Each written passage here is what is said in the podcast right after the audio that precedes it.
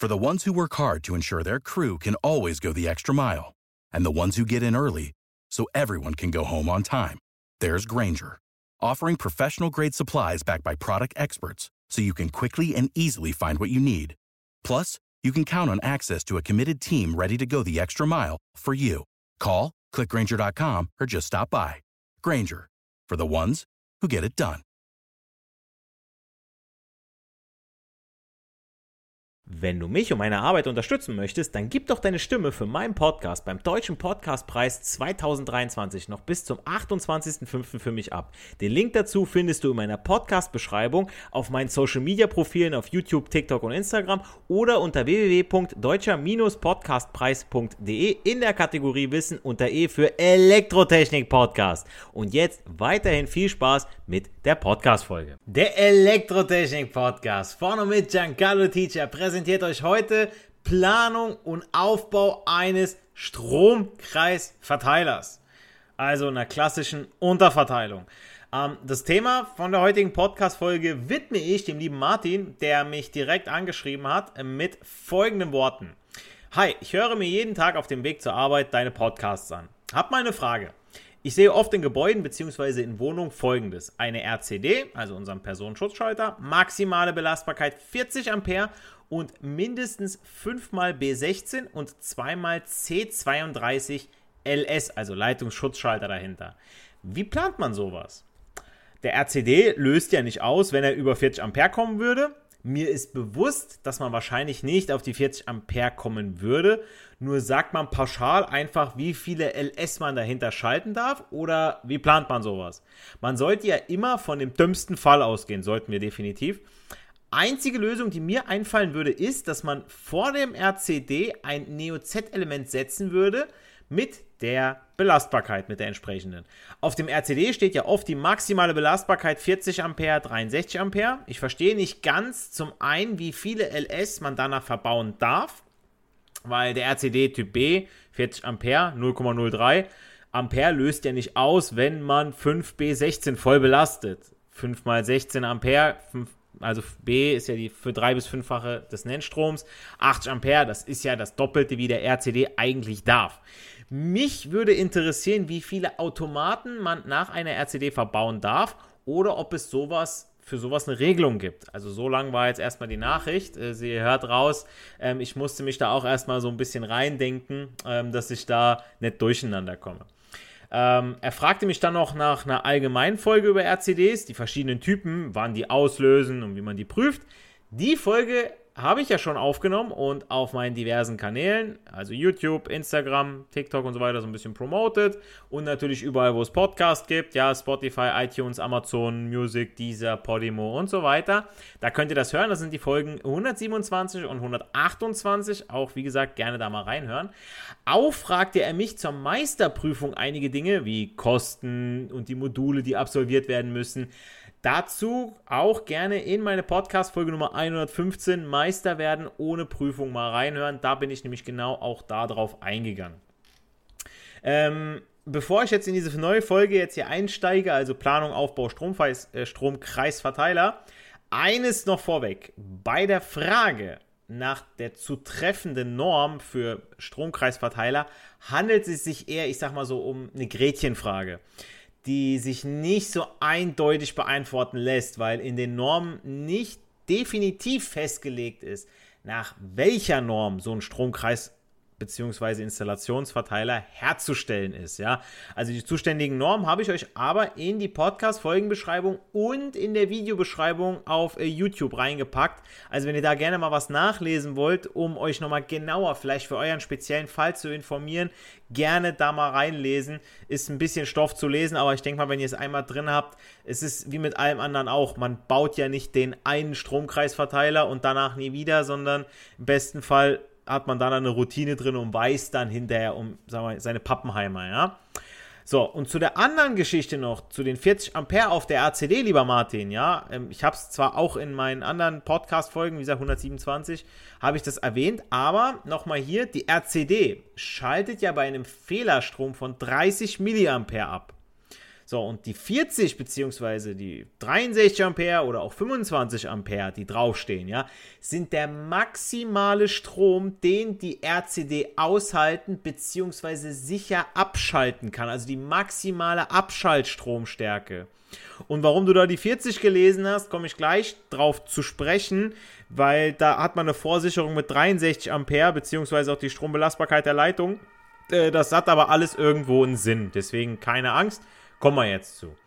Also steigen wir jetzt mal ein ins Thema Stromkreisverteiler. So, also, ähm, das ist ja im Prinzip, wenn ihr so wollt, ähm, ja, das zentrale Gehirn in eurem Haus. Ja, also jeder von euch hat da das Ding schon gesehen, entweder bei euren Eltern im Haus oder auf Baustellen oder aber bei euch in der Wohnung in kleiner. Wobei ich heute nicht von den kleinen Unterverteilungen reden möchte, sondern von der Hauptverteilung, die in der Regel ja so im Keller zu finden ist. Im besten Fall sehen die ja schön geordnet aus. So. Und wie gesagt, dabei handelt es sich, wenn ihr so wollt, um eine zentrale Stelle im Haus, von der aus sich die Stromkreise verteilen. Deswegen Stromkreisverteiler.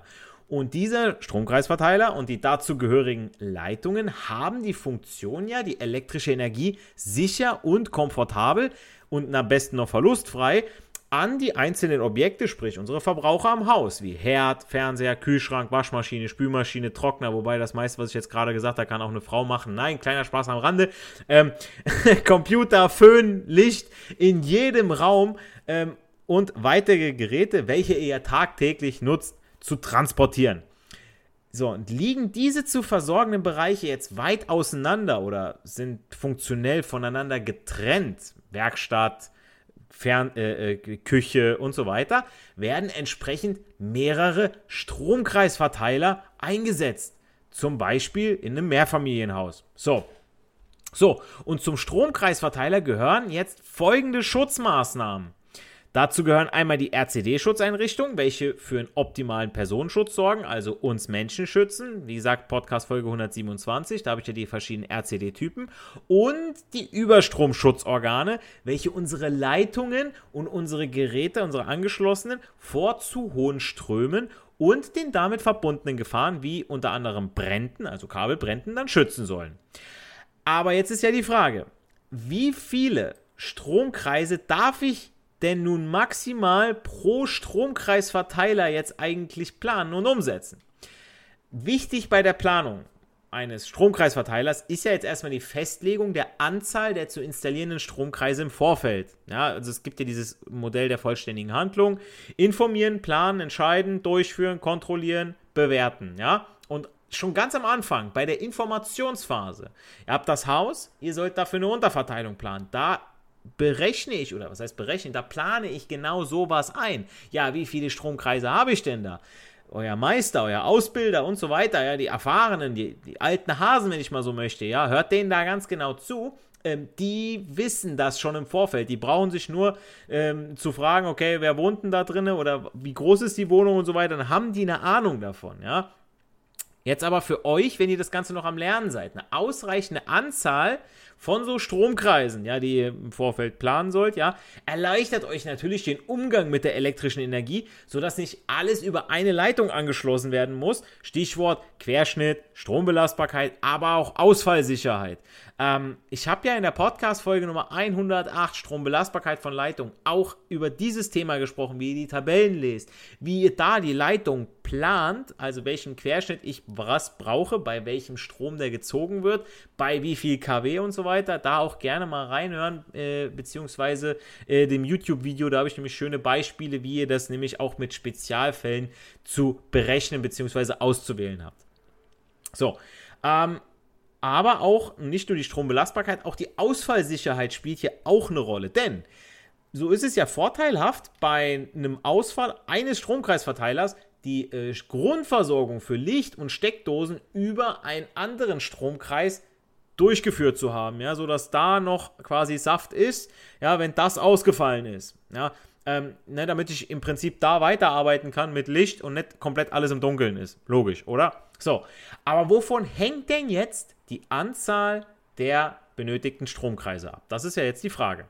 Und die Anzahl der benötigten Stromkreise hängt ab von den zu installierenden elektrischen Objekten und deren jeweiligen Leistung. Also dazu habe ich, wie gesagt, Podcast-Folge Nummer 108, Strombelastbarkeit von Leitungen.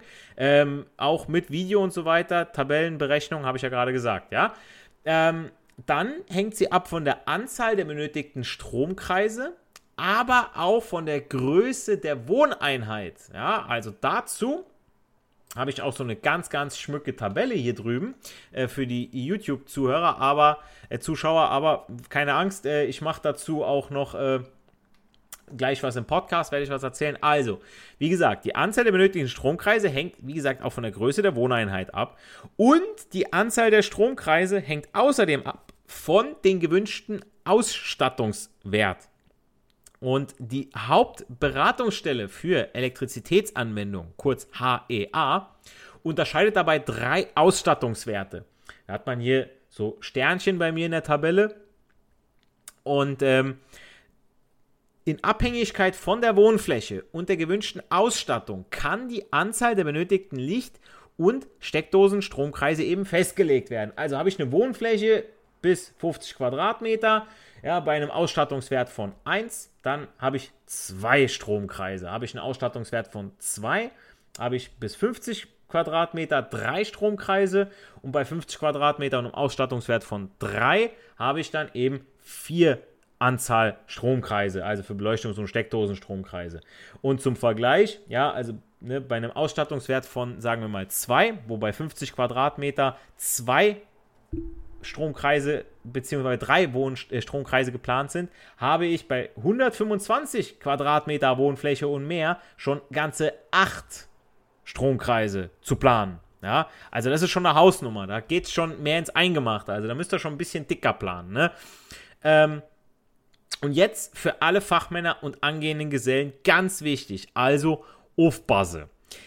Unabhängig von den Steckdosen und Beleuchtungsstromkreisen sind für Objekte mit Anschlussleistung ab 2 Kilowatt eigene Stromkreise erforderlich.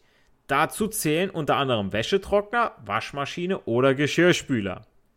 Für Geräte mit einer Anschlussleistung von mehr als 4,6 Kilowatt ist sogar ein eigener Drehstromanschluss notwendig. Also ihr müsst jetzt keine CEE-Dose an die Wand nageln, sondern es geht um den Anschluss am Stromkreisverteiler, dass ihr mehrere Phasen L1, L2, L3 zur Verfügung habt.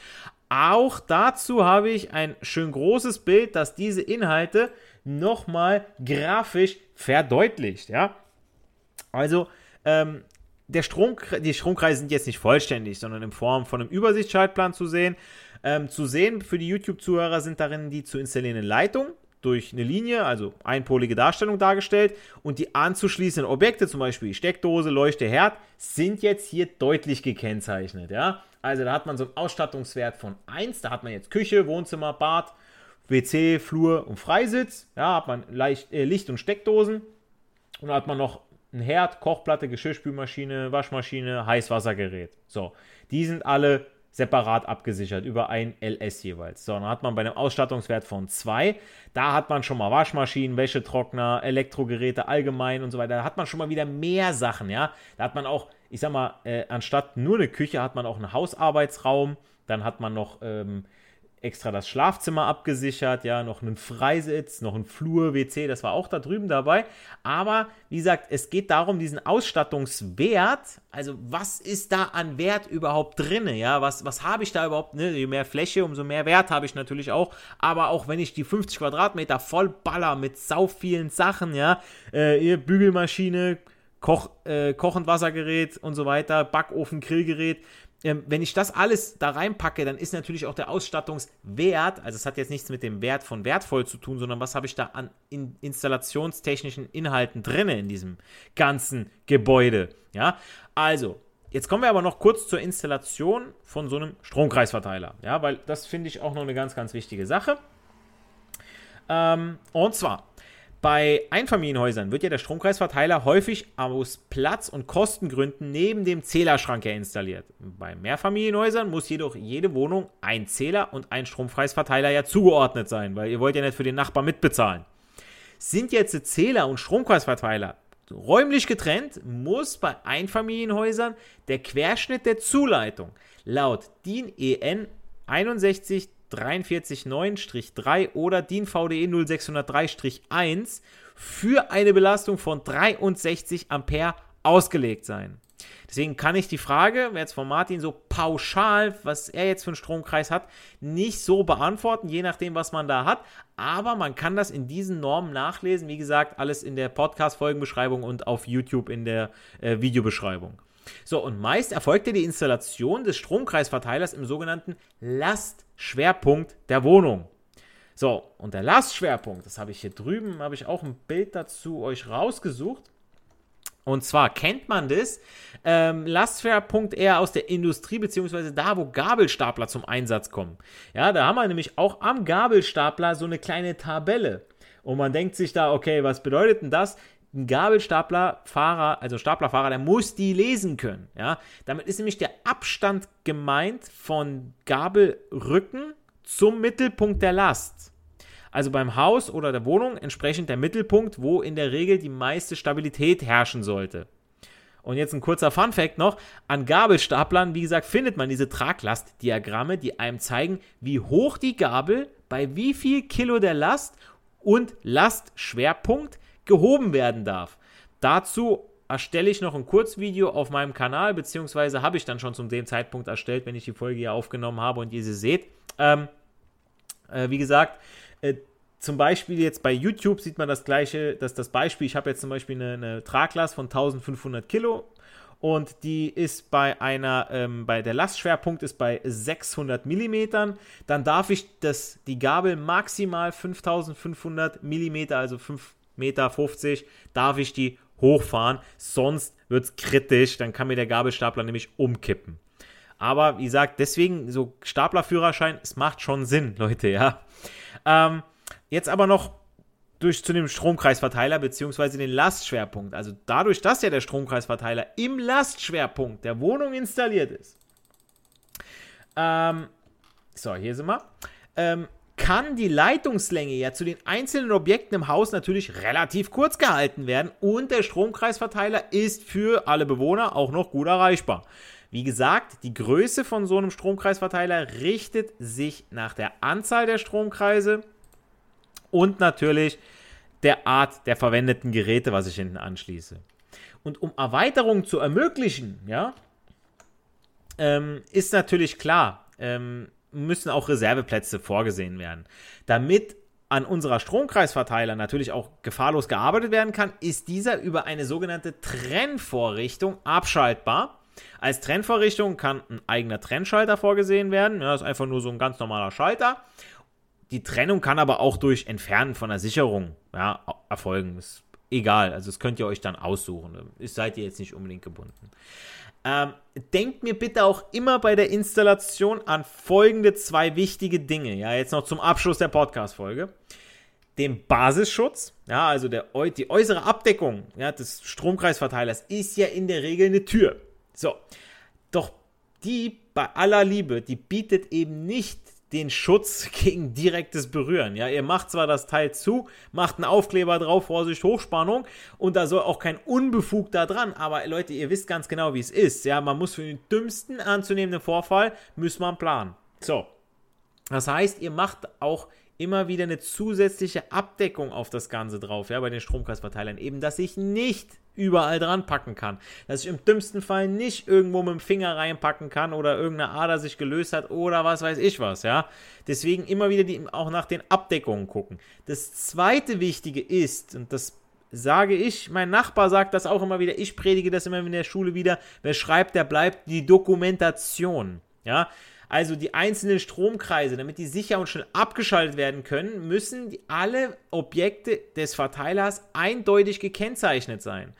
Ähm, schreibt drauf, welche Sicherung für welchen Raum beziehungsweise für was zuständig ist, damit ihr hinterher bei einer Fehlersuche euch nicht einen Wolf sucht und nicht alles abschalten müsst und hinterher habt ihr irgendwas abgeschaltet, was vielleicht eine Pufferbatterie hat oder irgendwas anderes gespeichert hat und dann habt ihr ein Riesenproblem, weil dann fällt euch die Heizung aus, ja, und und und, ja, dann wird nämlich, müsst ihr nämlich anrufen, ja, habt ihr einen Stromausfall gehabt, nee, das war ich, ich habe hier geguckt, welcher LS wo ist, ja, Deswegen einmal in der Dokumentation selbst im Schaltplan, aber beziehungsweise auch auf den, ähm, sag schon, auf den Objekten drauf, vorne.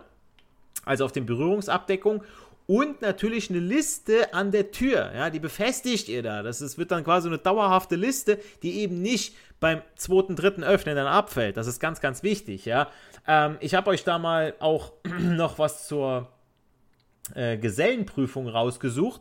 Und zwar war das bei der letzten Gesellenprüfung ja ebenfalls so. Da muss ja auch drauf geachtet werden, nämlich ähm, wie das Ganze beschriftet ist, wie sieht die Unterverteilung aus, sieht die sauber aus, ja. Ähm, die ganzen Besichtigungspunkte habe ich schon mit euch durchgegangen, aber ähm, auch hier, ihr seht das, äh, die YouTube-Zuhörer, äh, Zuschauer sehen das jetzt, ähm, und zwar, dass ich jetzt bei all meinen Betriebsmitteln nämlich die Beschriftung dann aufgeklebt habe, ja, mit einem P-Touch, mit einem kleinen Beschriftungsgerät, kein Problem, sodass der zweite, dritte Elektriker, der da drankommt, sofort weiß, was er zu tun hat. Ganz wichtige Geschichte. So, und das soll es jetzt auch schon gewesen sein zu Stromkreisverteilern. Äh, solltet ihr jetzt noch Fragen oder Anmerkungen dazu haben oder ihr wollt irgendwie tiefergehende Inhalte zu dem Ganzen, ihr wollt noch mehr dazu haben, dann schreibt es mir gerne wieder, liebe Martin, über das Kontaktformular meiner Website www.elektrotechnikpodcast.de. Ich antworte euch safe innerhalb der nächsten sieben Tage und dann ist hoffentlich auch schon euer Thema, euer Themenwunsch, euer Inhaltswunsch, eure Frage mit einer Podcast-Folge plus Video dann schon beantwortet, damit es weiterhin auch heißen kann, nicht für die Schule, sondern für das Leben lernen wir. Wir sehen uns im nächsten YouTube-Video, hören uns in der nächsten Podcast-Folge. Macht's gut, bleibt gesund. Euer Giancarlo, the Teacher. For the ones who work hard to ensure their crew can always go the extra mile, and the ones who get in early so everyone can go home on time, there's Granger, offering professional grade supplies backed by product experts so you can quickly and easily find what you need. Plus, you can count on access to a committed team ready to go the extra mile for you. Call, clickgranger.com, or just stop by. Granger, for the ones who get it done. Wenn du mich und meine Arbeit unterstützen möchtest, dann gib doch deine Stimme für meinen Podcast beim Deutschen Podcastpreis 2023 noch bis zum 28.05. für mich ab. Den Link dazu findest du in meiner Podcast-Beschreibung auf meinen Social-Media-Profilen auf YouTube, TikTok und Instagram oder unter www.deutscher-podcastpreis.de in der Kategorie Wissen unter E für Elektrotechnik Podcast. Und jetzt weiterhin viel Spaß mit der Podcast-Folge.